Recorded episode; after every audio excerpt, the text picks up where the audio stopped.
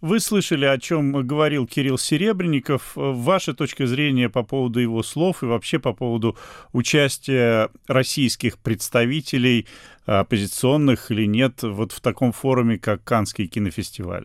Ну, мне кажется, прежде всего, э, сама ситуация дикая. Я имею в виду в данном случае пресс-конференцию. Прежде всего скажу о ней.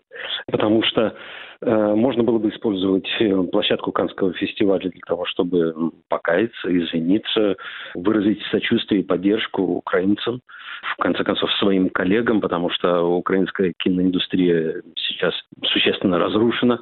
Но вместо этого представитель великой русской культуры э, призывает обратить внимание на несчастных солдатов-оккупантов и скулит о том, чтобы с Абрамовича сняли санкции. Мне кажется, это просто неприемлемым. Или было еще такое хорошее русское слово «неприлично».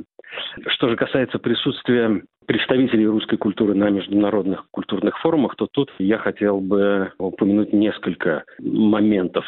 Во-первых, мне кажется, что те имена, которым постоянно апеллируют защитники российской культуры, Достоевский, Чайковский, Тарковский, Толстой и так далее, они, в принципе, имеют такое же отношение к современной культуре России и вообще к современной России, как э, сегодняшний смог над Афинами к Древней Греции. Во-вторых, это вопрос ответственности и состоятельности культуры как таковой. Если культура позволила вырасти фашизму, мне кажется, сейчас не самое лучшее время для того, чтобы предоставлять площадку ее представителям.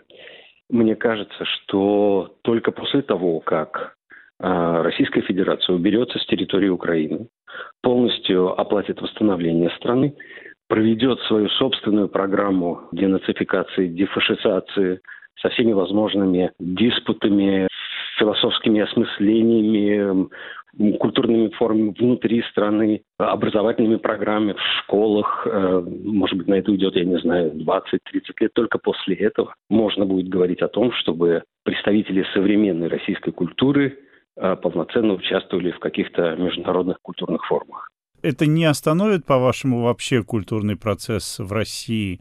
Разумеется, мы предполагаем, что боевые действия в Украине закончены и российские войска выведены оттуда полностью. Нет, почему же? Культура пусть существует внутри э, России, пускай прежде всего внутри России люди разберутся, какую ответственность они несут за все происходящее сейчас. Каждый должен решить это для себя. И без этого осмысления и обязательного покаяния мы не можем двигаться дальше. Я мечтаю о том времени, когда представители русской культуры перестанут вообще употреблять этот эпитет «великая русская культура» по отношению к самим себе. Это, мне кажется, тоже несправедливым, потому что в таком контексте почему мы не говорим о великой узбекской культуре, о великой норвежской культуре, о великой испанской культуре.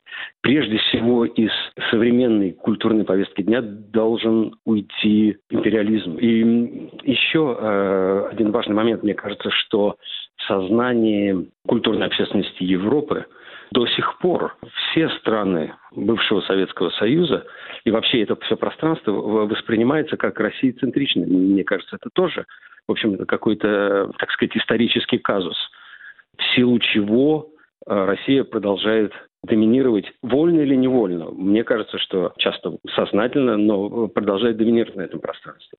Вот. Поэтому, мне кажется, в настоящий момент представители, современные работники культуры хотя бы из уважения к жертвам войны должны слегка освободить место я не могу удержаться от вопроса. Ну, понятно, что Кириллу Серебренникову сейчас вспоминают и его дружбу с Сурковым, и государственное финансирование его проектов, несмотря на его э, преследование уголовное, видимо, по политическим мотивам.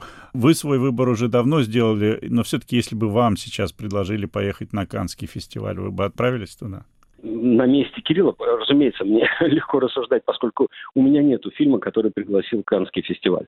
Но мне кажется, он мог сделать э, красивый, благородный жест, который бы только э, укрепил бы его авторитет, э, и в том числе косвенно и авторитет русской культуры, если он так о ней печется.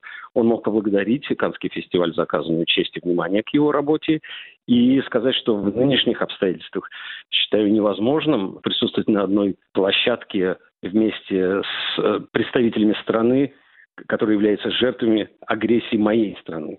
Вот, и предоставить отведенное ему время, в конце концов, для какой-то покаянной пресс-конференции или э, общественного диспута, или просто сказать, пожалуйста, э, я поддерживаю своих коллег из Украины. Время, которое вы хотели э, дать мне, я прошу, я настаиваю, я очень хотел бы, чтобы было предоставлено кинематографистам из Украины. Ну, это то, что сделал бы я в такой ситуации. Просто на события Каннского фестиваля невозможно смотреть в отрыве от э, текущей политической ситуации, ситуации просто на, извините, на театре военных действий. И поэтому, мне кажется, это бескураживающая своей очевидностью мысль настолько проста, что здесь остается только вспомнить Довлатова. Давайте еще э, подискутируем, красть или не красть в гостях серебряной ложки.